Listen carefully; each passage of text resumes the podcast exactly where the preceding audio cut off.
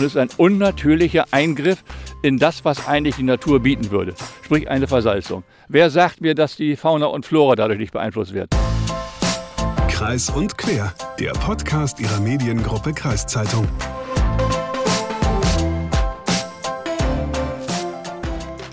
Du sag mal, Luca, äh, weißt du überhaupt, wo die Weser entspringt?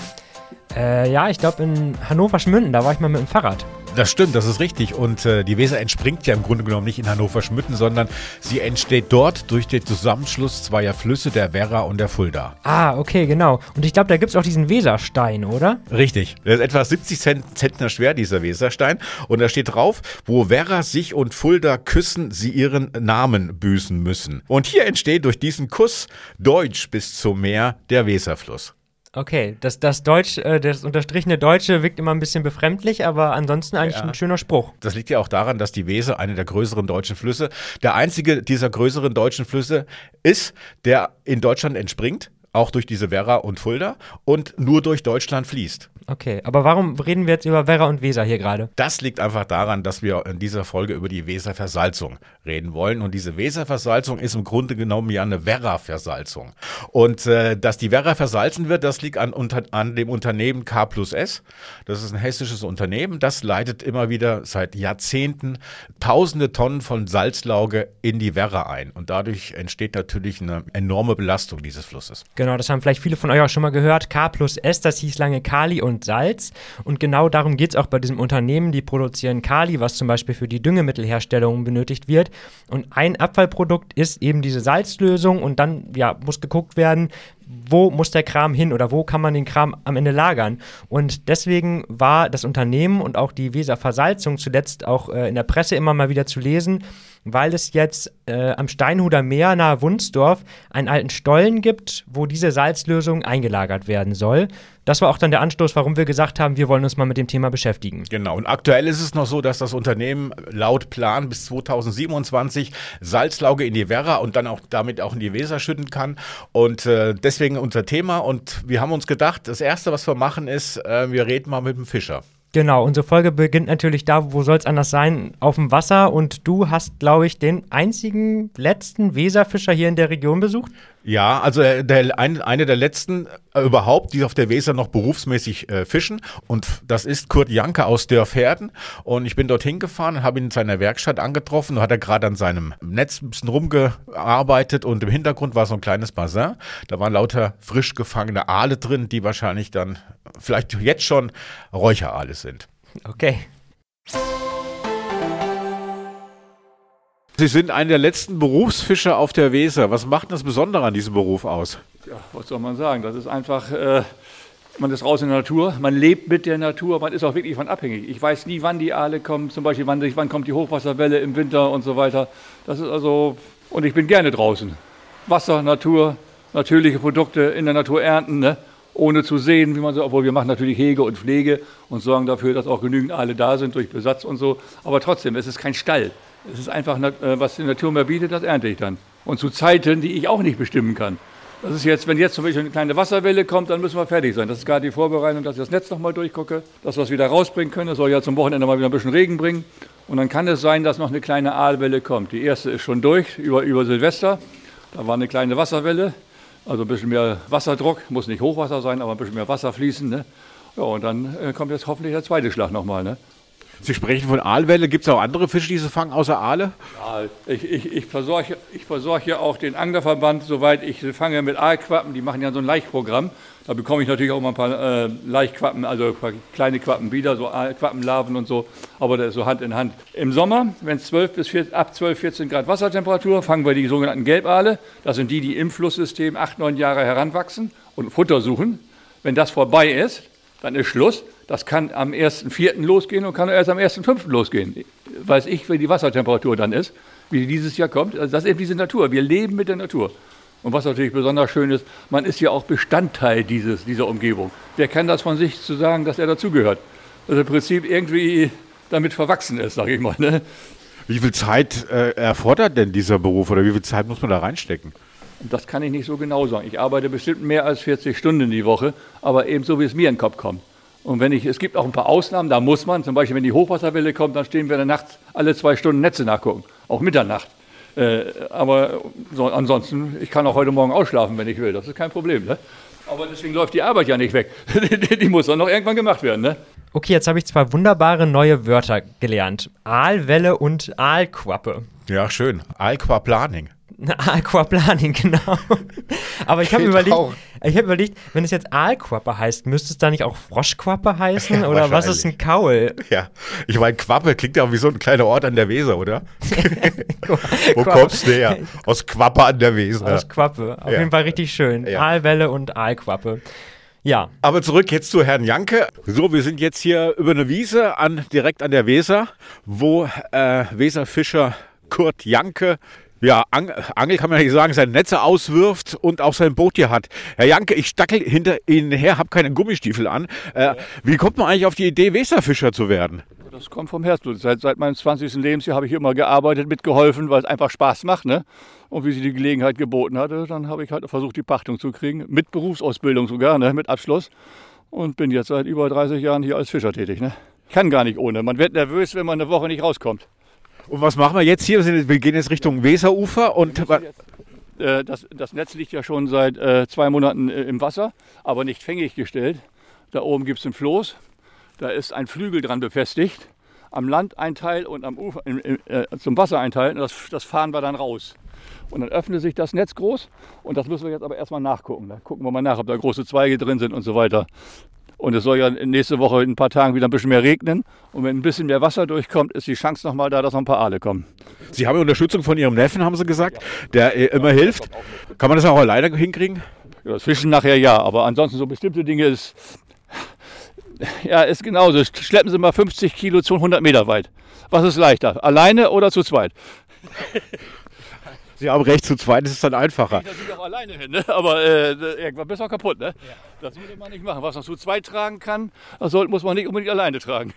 Ähm, unser Thema in dem Podcast ist ja auch die Weserversalzung und die Auswirkungen auf, die, auf, auf Flora und Fauna, auch gerade auf die Fische. Kriegen Sie als Fischer, Sie machen das schon 30 Jahre, haben Sie gesagt jetzt, äh, haben Sie da mitbekommen, äh, dass, da, dass das einen Einfluss hat auf die Qualität der Fische? Äh, äh, ich denke mal, die überlebenden Fische, da hat es wahrscheinlich sehr wenig Einfluss, zumindest in diesem Bereich. Hier ist ja noch verdünnter. Ich glaube, die, die ganz extreme Belastung für die Umwelt ist ja mehr im Werra-Fulda-Bereich, auch durch die Verpressung im Untergrund und Auswaschung und weiß was ich nicht alles.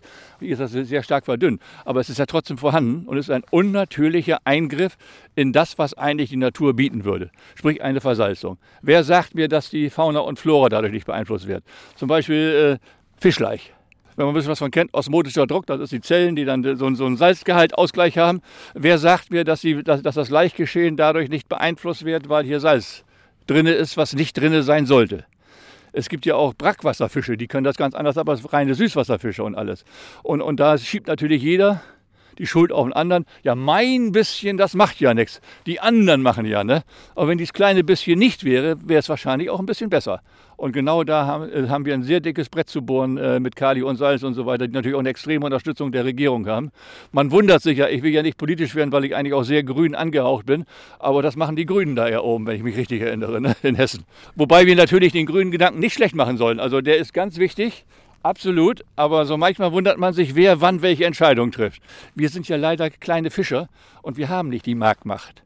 Und trotzdem, wir sehen vor Ort, was passiert. Und wie die Auswirkung wirklich ist, kann ich ja gar nicht bestimmen. Das ist, ich sehe es nur, dass es nicht so gesund ist, wie es sein sollte. Kann man da, Sie sagen, Sie sind kleine Fischer, kann man sich da organisieren oder haben sich da organisiert mit anderen Verbänden? Die Arbeitsgemeinschaft der Fischereigenossenschaften läuft da und, und die sind ganz aktiv auch im oberen Bereich. Die Namen habe ich jetzt gar nicht griffbereit, müssen Sie sich mal rausgucken. Also die, die sind ganz massiv dabei und da kommt jede Woche auch eine Mail und was sie alles machen und so. Aber die beißen sich auch die Zähne aus, weil immer wieder extremst gemauert wird. Ne? So, jetzt könnt ihr noch gucken, wie ich arbeite. Wir müssen dieses Netz, was hier vorne lang liegt, das wird jetzt nachgeguckt. Und dann wird das Floß rausgefahren, da wollen wir mal gucken, was die nächste Wasserwelle bringt. Ihr, ihr kommt klar, ne? Ich komme klar jetzt. Ich gucke mir jetzt ein bisschen zu, weil ich muss ja nicht mithelfen. Der, der Neffe ist ja da. Der Neffe ist ja da, der jetzt die Netze mitträgt. Ja. Okay. Ja, soweit das Gespräch mit Kurt Janke. Und ich habe dann auch aufgehört, Fragen zu stellen, weil die Zeit war schon ein bisschen fortgeschritten. Wir haben dann in dieser Zeit sehr viel geredet. Und er musste dann natürlich auch sein Netz überprüfen, beziehungsweise auch seinen Ertrag, Fischertrag einbringen. Okay, zu deinem Gespräch mit Kurt Janke nochmal. Der hat ja seine Sicht auf die Weserversalzung eigentlich nochmal gut auf den Punkt gebracht. Er sagte, es ist ein unnatürlicher Eingriff in das, was die Natur eigentlich bieten würde. Ich glaube, so kann man seine Einstellung ganz gut zusammenfassen, oder? Ja, denke ich schon, ja. Jetzt interessiert uns natürlich noch, Dörferden liegt im Landkreis Pferden. Und wie steht dieser Landkreis überhaupt eigentlich zum Thema Weserversalzung? Und da haben wir eine ziemlich interessante Entdeckung gemacht. Es geht um die Hamelner Erklärung und Hagen als ursprünglicher Hamelner. Erzählt jetzt mal, was es damit überhaupt auf sich hat. Ja, die Hamelner Erklärung, Abschnitt Weserversalzung, das ist ein Zusammenschluss von verschiedenen Landkreisen und Kommunen. Die liegen alle an der Weser bzw. Werra und die setzen sich seit Jahren gegen diese Weserversalzung ein. Genau, mit Blick auf die Landkreise, die sich der Hamelner Erklärung angeschlossen haben, ist uns dann was aufgefallen.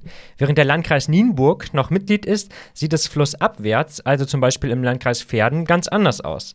Der ist nämlich zum Beispiel kein Mitglied. Wir haben uns gefragt, ist die Weserversalzung da einfach nicht mehr vorhanden? Ist das Salz vielleicht auf magische Art und Weise verschwunden? Und um herauszufinden, warum der Landkreis Pferden sich dieser Hamelner Erklärung offenbar nicht angeschlossen hat, haben wir auch mal Kontakt mit der Kreisverwaltung aufgenommen. Genau, ich habe da mal die zuständige Mitarbeiterin Silke Brünn angerufen und sie noch kurz vor ihrem Urlaub erwischt. Silke Brünn leitet die untere Wasserbehörde beim Landkreis Pferden und sie erzählte mir, dass das Thema Weserversalzung in der Tat im Kreis Pferden nicht so im Fokus steht. Der Grund, und das sagte Kurt Janke ja vorhin auch schon, das Salz in der Weser verdünne sich mit jedem weiteren Kilometer und jedem weiteren Zulauf von anderen Flüssen. Das gleiche passiere übrigens auch mit Medikamenten, sagte sie mir. Da nehme die Konzentration auch wieder ab. Das Wasser an der Nordsee ist demnach also sauberer als im Mittellauf der Weser. Tja, und weil das in Pferden jetzt nicht so ein Thema ist, da haben die sich der Erklärung jetzt nicht mehr angeschlossen. Naja, da wird es jetzt ein bisschen unübersichtlich, ehrlich gesagt. Silke Brünn hat mir gesagt, dass das alles sehr lange zurückliegt, aber wenn sie sich richtig erinnert, hatte ihre Behörde damals dem Landrat empfohlen, sich der Hamelner Erklärung zumindest aus Solidarität anzuschließen, weil es grundsätzlich eben auch aus ihrer Sicht ein sehr wichtiges Thema sei. Gut, aber auf der Homepage der Hamelner Erklärung steht der Kreis Pferden jetzt nicht als Mitglied dabei. Ja, das stimmt. Offenbar ist der Beitrittswunsch bei der Kreisverwaltung irgendwie im Sande verlaufen, wenn ich das jetzt richtig interpretiere. Also nach unseren Informationen und das auch, damit der Landkreis Pferden das auch jetzt äh, als Information hat, ist der Landkreis Pferden nicht bei der Hamelner Erklärung bezüglich Weserversalzung dabei. Aber es gibt übrigens, apropos dabei, und alles wird dünner, wenn mhm. da oben Salz eingeleitet wird und unten wird, wird, wird verdünnt sich alles. Weißt du aber, dass die Stadt Bremen schon in den 1920er Jahren eine Klage geführt hat gegen diese Weserversalzung? Okay. Ja, weil das Trinkwasser so schlecht war. Die haben damals ja wahrscheinlich noch alle aus dem Fluss getrunken und haben irgendwann mal gemerkt, es ist doch ein bisschen salzig. ist auch ganz lecker, ein bisschen salzig. Nee, aber äh, auch über das Unternehmen K plus ja? Ja, genau. Ah, okay. Ja, das, auch aus diesem Grunde und äh, haben sogar Recht bekommen. Und nach dieser Klage Tage wurden dann die Grenzwerte für den Salzgehalt in der Werra festgelegt, damit die Stadt Bremen Wasser annähernd in Trinkwasserqualität erfassen konnte. Und diese Werte, die damals in den 1920ern festgelegt wurden, die wurden dann später wieder aufgeweicht. Man konnte also mehr reinbringen wieder. Wahnsinn. Ich hätte gar nicht gedacht, dass das so lange schon zurückreicht alles. Aber beim Stichwort Bremen ist mir auch noch was eingefallen. Ich habe nämlich letztens auch noch was gehört in die Richtung. Und zwar gibt es in Bremen immer diese Eiswette, wo geguckt wird, ob die Weser Gate or State, also ob sie halt im Winter zugefroren ist oder nicht. Und Spoiler, war sie dieses Jahr nicht und die letzten 26 Jahre auch nicht. Ich habe auf jeden Fall gehört, dass das auch mit dem Salz in der Weser zu tun hat. Je weniger Salz da drin ist, desto eher friert sie natürlich zu. Keine Ahnung, ob da was dran ist, aber man könnte dann ableiten, wenn die Weser in Bremen das nächste Mal zufriert, haben wir wieder eine gute Wasserqualität. Okay, das Einzige, was ich aus dieser Bremer Wette, Steig oder Guide oder was weiß ich mitnehme, ist, gut, dass du kein Biologe bist. Aber zurück zum Thema. Äh, bei der Hamelner Erklärung, da waren wir stehen geblieben. Und da würden wir auch gerne noch ein bisschen mehr drauf eingehen. Äh, deswegen habe ich mal mit dem Vorsitzenden des Ausschusses Weserversalzung beim Bündnis Hamelner Erklärung gesprochen. Und das ist der Landrat des Landkreises Holzminden, Michael Schünemann.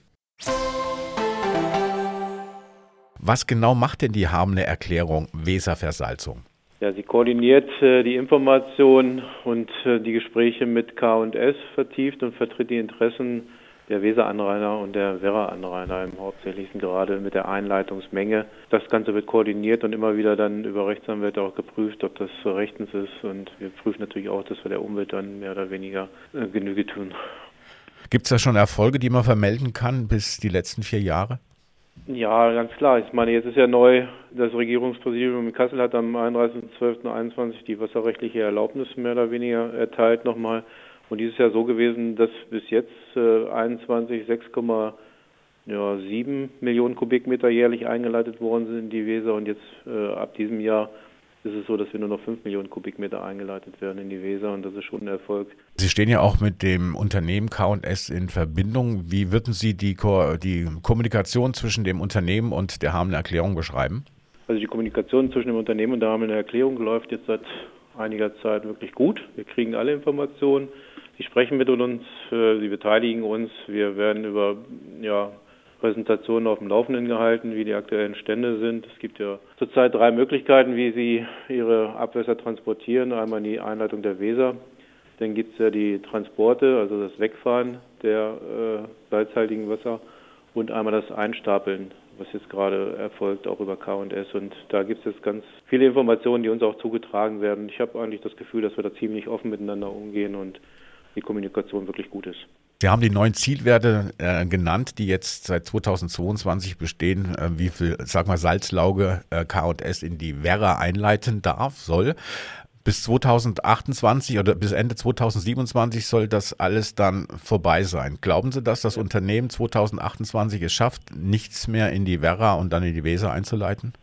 Es ist uns zugesichert worden und wir sind ja jetzt auch daran über die Hamelner Erklärung, dass wir das schriftlich fixieren mit K&S, dass man uns das zumindest mal auch schriftlich gibt, dass es dann ab 28 keine Einleitung mehr gibt.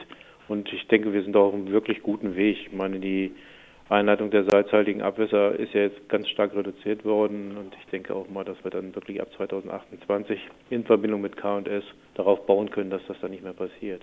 Das ist natürlich keine Sicherheit, das muss ich auch sagen. Das kann, äh, wir wissen nicht, ob die Pläne dann wirklich so realisiert werden. Das hängt ja auch mit finanziellen Mitteln bei K&S zusammen und mit dem, ob es auch alles zeitlich möglich ist. Da hängt ja ein bisschen mehr dran.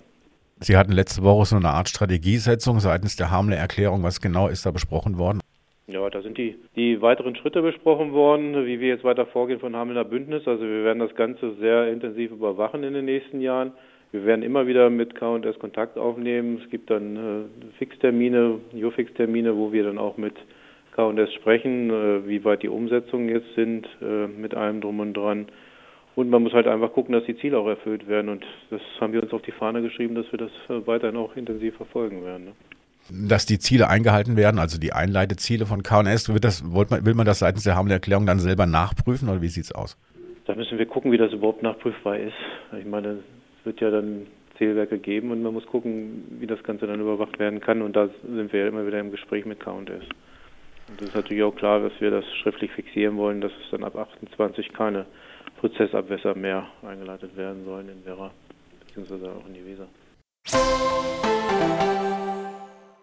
Ja, soweit das Interview mit äh, Michael Schünemann und ähm, ich fand es schon interessant. Ich habe da zwei unterschiedliche Menschen interviewt. Zum einen dieser, dieser im, im Leben stehende äh, Fischer, der praktisch so der typische Norddeutsche ist und, und voller Elan und Energie ist. Und dann der Landrat, der ja so ein bisschen, ich sag mal, ähm, in sich ruht um das positiv auszudrücken. ja, der hat die Ruhe weg. Aber den Fischer fand ich eigentlich auch ganz entspannt. Aber stimmt schon. Ich glaube, beide sind einfach so für ihr, für ihren Berufszweig sind sehr ruhige Leute, ja, kann man, glaube ich, so sagen. Man muss auch dazu sagen, der Landkreis Holzmenn ist ja auch ein relativ kleinerLandkreis. Das heißt, den kannst du als Politiker gut zum Üben nehmen. Dann um zu gucken, ob du für größere Aufgaben dann geeignet entspannt bist. dazu, ja. kann man auch vielleicht sagen, ja. Ich habe jetzt auch noch zwei Fragen zu dem äh, Interview. Die erste wäre, seit wann kann man Wasser stapeln? Er spricht ja davon, dass die Salzlösung eingestapelt wird, aber was heißt das eigentlich? Also im Grunde gibt es bzw. gab es bei K plus S drei Wege, die Salzlösung loszuwerden. A, in den Fluss leiten. B, das Versenken in tiefe Gesteinsschichten, also das Ganze mit ordentlich Druck in den Boden pressen.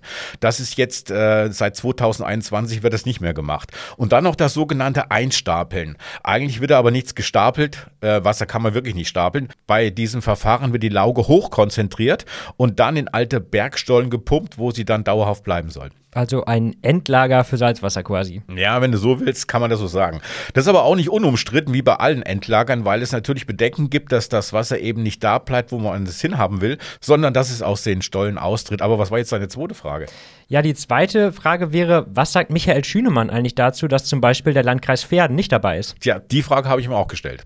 Ja gut, es ist ja so, dass wir diesen Informationsfluss natürlich auch weiterhin äh, gewährleisten. Dadurch, dass ich jetzt zum Beispiel mit den vier Landräten auf der Weserschiene regelmäßig zusammen bin, das ist ja der Landkreis Holzminden, ähm, mit Höxter habe ich starke Kommunikation. Es geht auch weiter Richtung Hameln, Schaumburg und auch nach Nienburg. Mit den Landräten sitzen wir alle sechs Wochen zusammen und der Informationsfluss fließt zumindest bis Nienburg, ich sage mal bis Pferden wahrscheinlich auch. Und äh, da muss man natürlich gucken, dass der Rest nicht dabei ist, ist nicht schön, klar, gar keine Frage.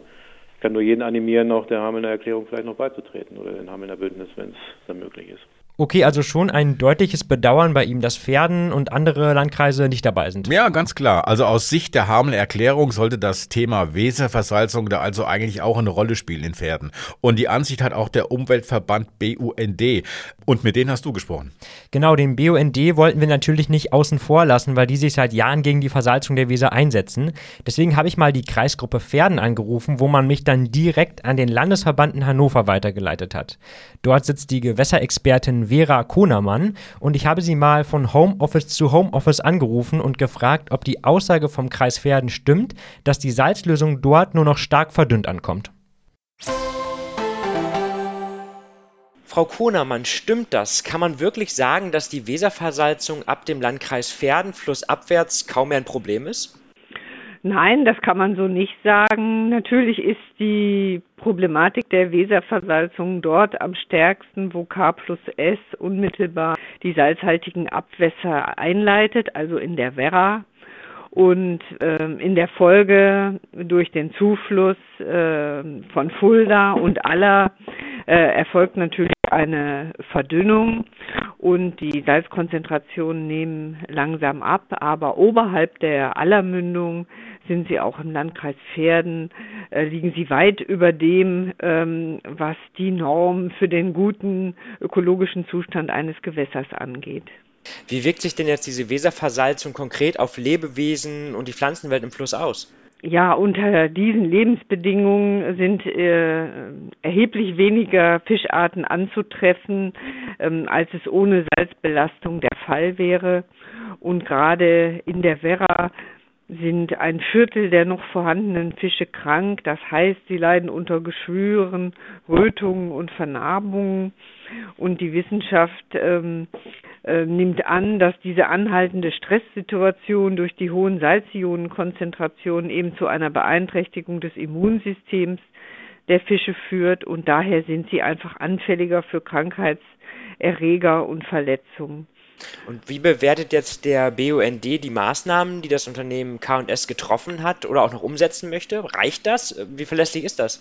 K&S ist sicher kein Musterschüler in Sachen Gewässerschutz sondern wir haben es ja eigentlich europaweit mit äh, der größten Salzbelastung eines Süßwasserflusses zu tun in Werra und Weser. Immer wieder äh, werden Ausnahmen und Lücken in Anspruch genommen, so dass man eigentlich von einer Salamitaktik sprechen kann. Also die die Herstellung eines guten Gewässerzustands verzögert sich von Jahr zu Jahr. Aber wir sehen eben da auch die Politik in der Pflicht, da deutliche Maßstäbe zu setzen.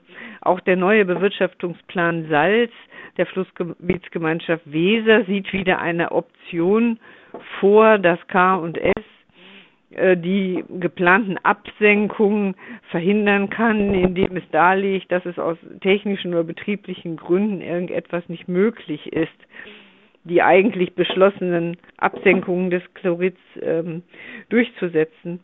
Und ähm, wir meinen daher, dass die Politik äh, dort eben auch harte Grenzwerte und einen stufenweisen ähm, Zielwertplan für die Chloridabsenkungen festsetzen muss, an die dann auch für K und S verbindlich sein müssen.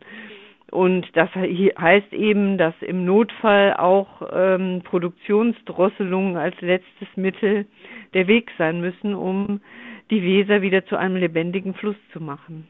Da höre ich jetzt so ein bisschen raus, dass Sie einerseits sagen, die Maßnahmen der jetzigen Form reichen noch nicht und ob das 2028 wirklich aufhört mit den Einleitungen, ist aus Ihrer Sicht auch noch unklar.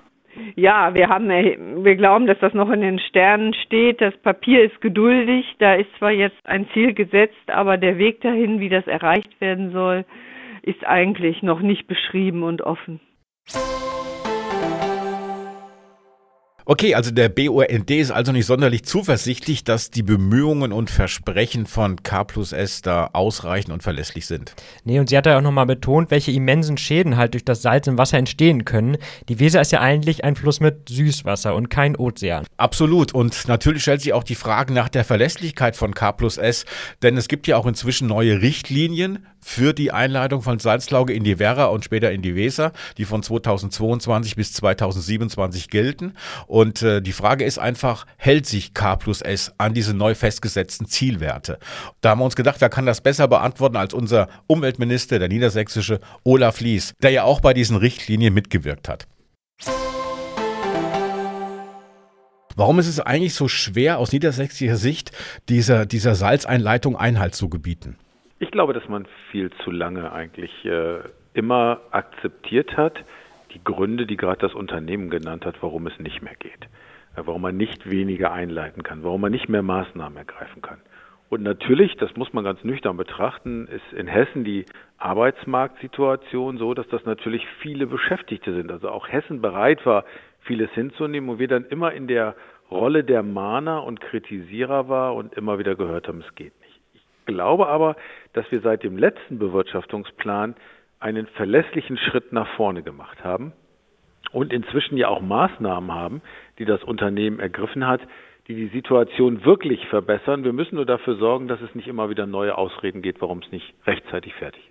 Sie haben diesen Bewirtschaftungsplan angesprochen, der von 2022 bis 2027 gilt ähm, und auch die Maßnahmen, die das Unternehmen einleiten will. Welche Maßnahmen hat man denn aus niedersächsischer Sicht, um zu überprüfen, ob die Maßnahmen, die K&S macht, auch eingehalten werden? Wir haben natürlich auf der einen Seite äh, die äh, festgelegten Messpunkte, die in Weser und Werra sind, sodass wir auch wirklich nachvollziehen können, ob die unterschiedlichen Einleitwerte für die unterschiedlichen Größen, es geht ja um Chlorid, geht um Kalium und geht um Magnesium, auch wirklich eingehalten werden, weil wir jetzt mit dem Bewirtschaftungsplan einen, einen richtigen Schritt nach vorne machen. Wir kommen aus einer Größenordnung jetzt runter, ähm, die eigentlich ein großer Erfolg ist, aber, und da kommt die Kritik natürlich, auch hier, es ist nicht gelungen, zum 1.1.22 äh, den Schritt zu machen, den wir wollen. Und deswegen haben wir gesagt, die Schritte, die man am Anfang noch nicht hinbekommt, müssen am Ende der Bewirtschaftungsperiode kompensiert werden oder auch anders formuliert, ich bin nicht mehr bereit zu akzeptieren, dass man am Ende der Bewirtschaftungsperiode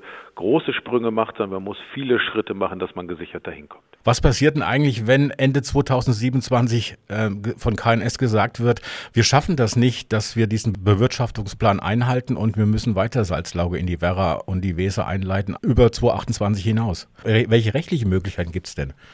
Ja, das ist nicht ganz ohne. Wir haben ja jetzt einen Bewirtschaftungsplan aufgestellt, der auch bedingt dadurch, dass jetzt im ersten und im zweiten Jahr diese bei Chlorid zum Beispiel 1580 äh, als Grenzwert nicht eingehalten werden, dann danach eingehalten werden müssen. Der Vorteil ist aus meiner Sicht noch viel größer. Der zeigt nämlich, dass der Übergang von der Bewirtschaftungsperiode jetzt auf die dann neue Bewirtschaftungsperiode 2028 nur noch ein kleiner Schritt ist und nicht mehr sozusagen der große Schritt, den man dann doch nicht schafft. Und das ist aus meiner Sicht der, der, der größte, jetzt auch gemeinsam erzielte Erfolg äh, der Anrainerländer, dass sie gesagt haben, wir brauchen eine verlässliche Treppenfunktion. Und in dieser Treppenfunktion können wir im nächsten Jahr schon sagen, ob diese Stufe erreicht wird. Und wir können dann auch sagen, wenn sie nicht erreicht wird, was tut ihr eigentlich, äh, um in der nächsten äh, Step das einzuholen. Und das, was tatsächlich der obere Grenzwert war, der muss in jeder Stufe eingehalten werden und da muss, gibt es harte Grenzen und da hat das Unternehmen jetzt einen ganz anderen Druck, als es in der Vergangenheit der Fall war. Gibt es da auch Möglichkeiten, rechtlich vor, richtig rechtlich vorzugehen, wenn das Unternehmen trotz dieses Drucks ähm, trotzdem nicht mitmacht? Ja, die Einleitgrenze ist die Einleitgrenze, dann, dann dürfen sie nicht mehr produzieren. Und das ist eine harte und fixe Grenze, die eben nicht, und das ist der Unterschied, irgendwie über fünf Jahre gemittelt mal passen muss, sondern die Jahre scharf gesichert werden muss. Und das Unternehmen hat natürlich vor allen Dingen immer dann äh, eine ein Problem und die Belastung ist auch immer dann besonders hoch, wenn im Grunde die Einleitmenge äh, des Unternehmens bleibt, aber die Trockenheit dazu führt, dass Weser und Werra weniger Wasser führen. Und das ist der Grund aus meiner Sicht, warum das Unternehmen auch viel intensiver als in der Vergangenheit daran arbeitet. Also dieser äh, klimabezogene Effekt, dieser Trockenheitseffekt, der hat nochmal eine unheimliche Verschärfung fürs Unternehmen gebracht, weil sie müssen trotzdem die Zielwerte einhalten und sorgt aber andersrum dafür, dass auch tatsächlich mehr passiert. Es gibt viele Verbände in Niedersachsen, Institutionen, Kommunen, die sich gegen diese Versalzung in der Vergangenheit ausgesprochen haben. Wie kann man denn seitens des Ministeriums diese Verbände, Kommunen, äh, Vereine bei ihrer Arbeit unterstützen? Also das Erste ist natürlich, dass wir sagen, wir brauchen einen ganz engen Austausch. Den haben wir jetzt vor kurzem nochmal wieder gehabt, in dem Verbände und äh, Vereine auch wissen, was wir dort machen. Das Zweite ist, wir müssen überlegen, woran mache ich eigentlich fest, dass die Qualität, die ja über Jahrzehnte jetzt auch belastet worden ist, wieder funktioniert. Also wie komme ich in einen guten oder günstigen Erhaltungszustand äh, unserer Weser. Das hat natürlich viel damit zu tun, dass ich auch sehe, wie der Fischbesatz sich entwickelt. Und deswegen sind eben auch gerade äh, Angler und Fischer für uns ganz spannende Partner, um mit denen auch gemeinsam immer wieder zu untersuchen, machen wir Schritte nach vorne, verbessert sich die Situation wirklich und, und, da auch wirklich eng dran zu bleiben, zu sagen, äh, welche Schritte notwendig sind, zusätzlich notwendig sind, damit wir die Qualität wirklich in den Griff bekommen. K&S hat ja auch angekündigt, dass es vermehrt das Salzwasser in einem früheren Kalibergwerk am Steinhuder Meer entsorgen will. Man hat so das Gefühl, dass die ihr ganze Plöre, sage ich mal, nach Niedersachsen schicken. Wie beurteilen Sie denn diese, diese neue Option ähm, mit diesem Steinhuder Meer? Na, die Option, dass man das, äh, die salzhaltige Lauge nicht in die Weser leitet, sondern anders nutzt, die ist erstmal klug. Das machen die ja auch mit Thüringen. Dort gibt es ja auch eben äh, die entsprechenden äh, Abbaugebiete, die entsprechenden Hohlräume, äh, die entstanden sind, die mit Lauge auch gefüllt werden müssen. Also wir müssen ja die Hohlräume schließen und wenn wir die Hohlräume mit Frischwasser schließen, dann A vergeuden wir vernünftiges Wasser, B löst das dann die Ränder, weil es nicht äh, gesättigt ist und deswegen ist die Salzlauge eher etwas Positives. Es ist natürlich jetzt ein geringerer Anreiz äh, fürs Unternehmen, das zu machen, denn es ist sehr kostenaufwendig und auch insgesamt aufwendig. Das heißt, das kann nur eine Rückfallposition sein, aber im Ergebnis, im Nutzen ist es durchaus sinnvoll. Die Einleitgrenze ist die Einleitgrenze und dann dürfen sie nicht mehr produzieren. Das hat Olaf Lies gerade gesagt. Also im Klartext, wenn K plus S übers Ziel hinausschießt, muss die Produktion eigentlich gestoppt werden. Das nenne ich mal eine Ansage. Ja, kann man so sehen.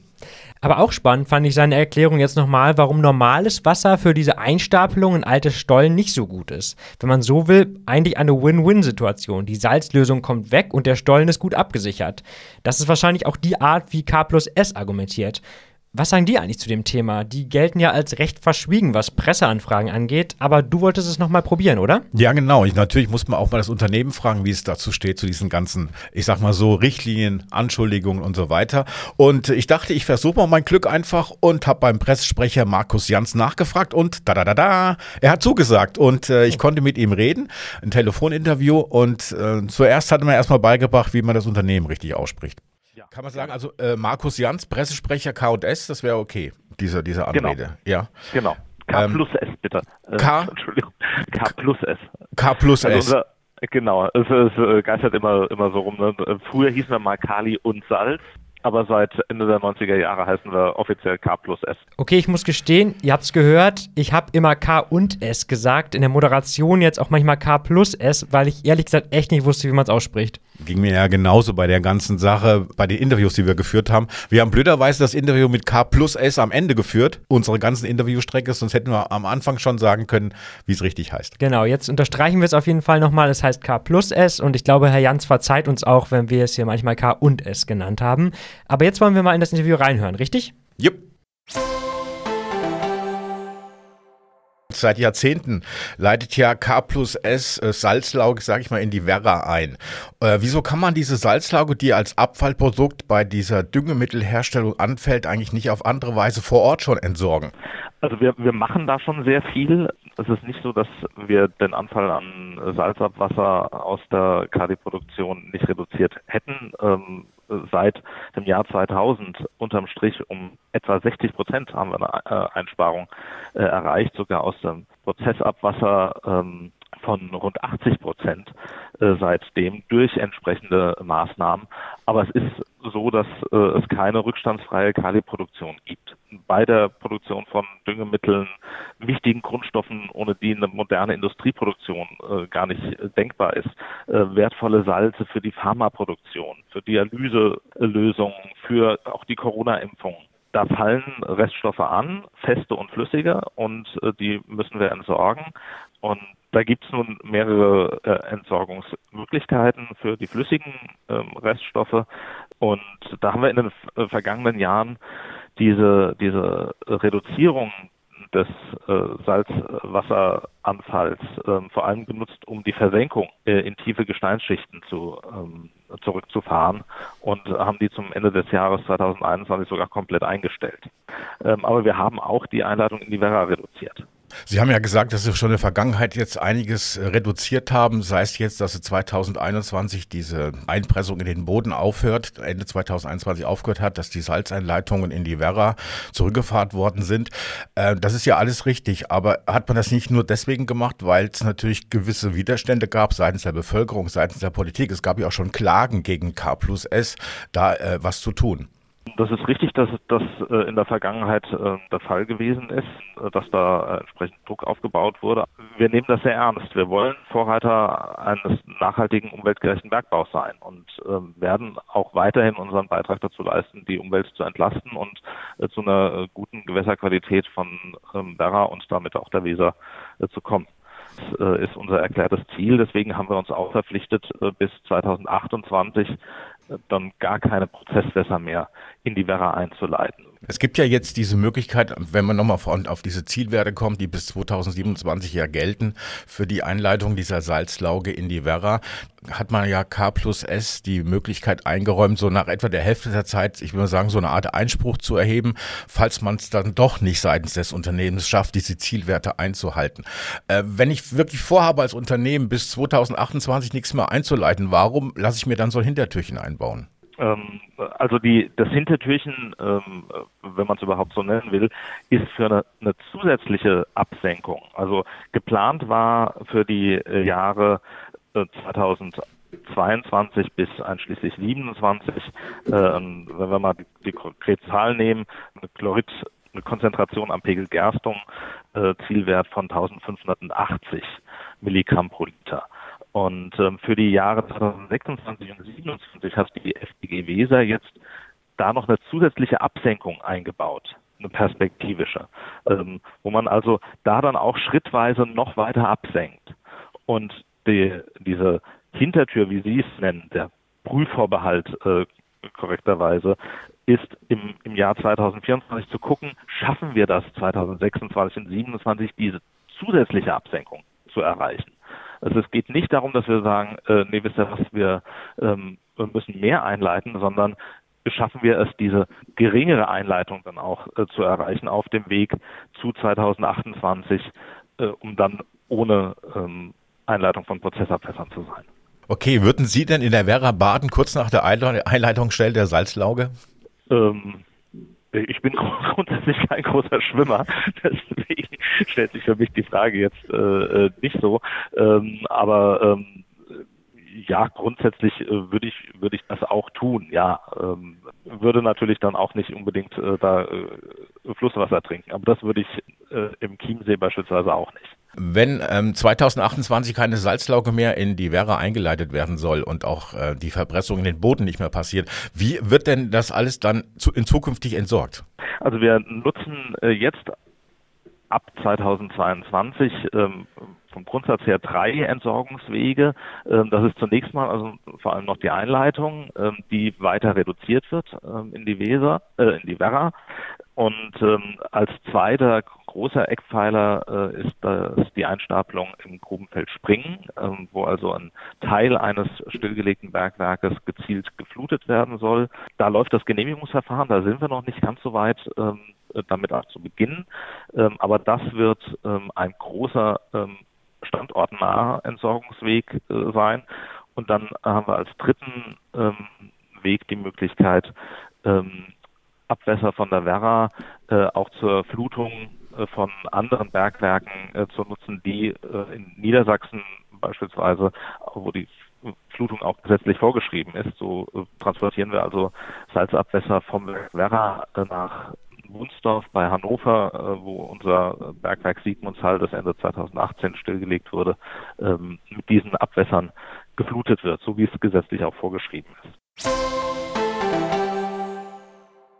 Okay, wenn man das so hört, könnte man ja echt den Eindruck kriegen, so schlimm ist es gar nicht. Wie gesagt, eigentlich eine Win-Win-Situation. Ja, wenn man das so hört, könnte man den Eindruck bekommen. Ich würde erstmal abwarten, was die Zukunft bringt. Ja, man muss ja auch sagen, es ist ja oft so, dass das Unternehmen selbst keine Bedenken sieht und sich auf dem besten Weg Richtung Besserung sieht und die Kritiker sehen im schlimmsten Fall überall neue Vergehen. Und ich muss sagen, ich kann mich da jetzt aktuell schwer positionieren bei der Debatte. Wie geht es dir da? Ja, es ist also wirklich nicht so einfach, da eine, eine Position zu finden. Das ähm, Unternehmen, das hat meiner Meinung nach in der Vergangenheit immer, immer mehr gemauert, als mit den Kritikern oder Kritikerinnen zusammenzuarbeiten. Und ähm, ohne den, den ganzen Druck von außen, dann hätte man immer noch und immer mehr von diesen dieser Salzlauge in den, in den Fluss geschüttet. Und natürlich war immer so ein Totschlagargument der Hinweis bezüglich Gefährdung von Arbeitsplätzen, wenn man das oder das jetzt umweltfreundlich äh, umsetzen muss. Ich verstehe nicht, warum sich das eigentlich immer ausschließen muss. Man kann doch einerseits ein großer Arbeitgeber für eine Region sein und man kann dann auch trotzdem nicht umweltschädlich dabei handeln. Ähm, auf der anderen Seite habe ich auch das Gefühl, und das habe ich auch aus diesen Gesprächen mitgenommen, dass das Unternehmen in den letzten Jahren kommunikativ kommunikativer geworden ist und nicht mehr so sehr mauert, wie es in der Vergangenheit der Fall war. Man muss ja auch sagen, dass wir wirklich sehr unkompliziert unsere Presseanfrage beantwortet bekommen haben und auch direkt einen Sprecher bekommen haben, der was dazu sagen wollte. Also da gab es ja auch eine große Transparenz und Offenheit letztendlich. Aber wie denkt ihr, liebe Zuhörer und liebe Zuhörerinnen? Die Folge ist ja doch wieder etwas länger geworden und ziemlich vollgepackt. Ähm, habt ihr noch einen Durchblick? Wie steht ihr zum Thema Weserversalzung? Schreibt uns gerne eure Meinung an podcast.kreiszeitung.de.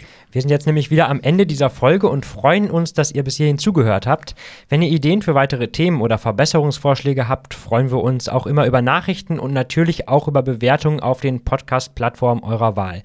Jetzt gucken wir aber nochmal auf nächste Woche. Hagen, was haben wir denn da? Wir haben noch ganz viel Salz in der Weser und noch ein ganz heißes Thema im Ofen. Okay, ein heißes Thema im Ofen. Na, dann sind wir mal gespannt und ich würde sagen, wir hören uns in 168 Stunden, also nächste Woche Freitag zur selben Zeit. Bis dahin, macht's gut. Bis denn. Bye.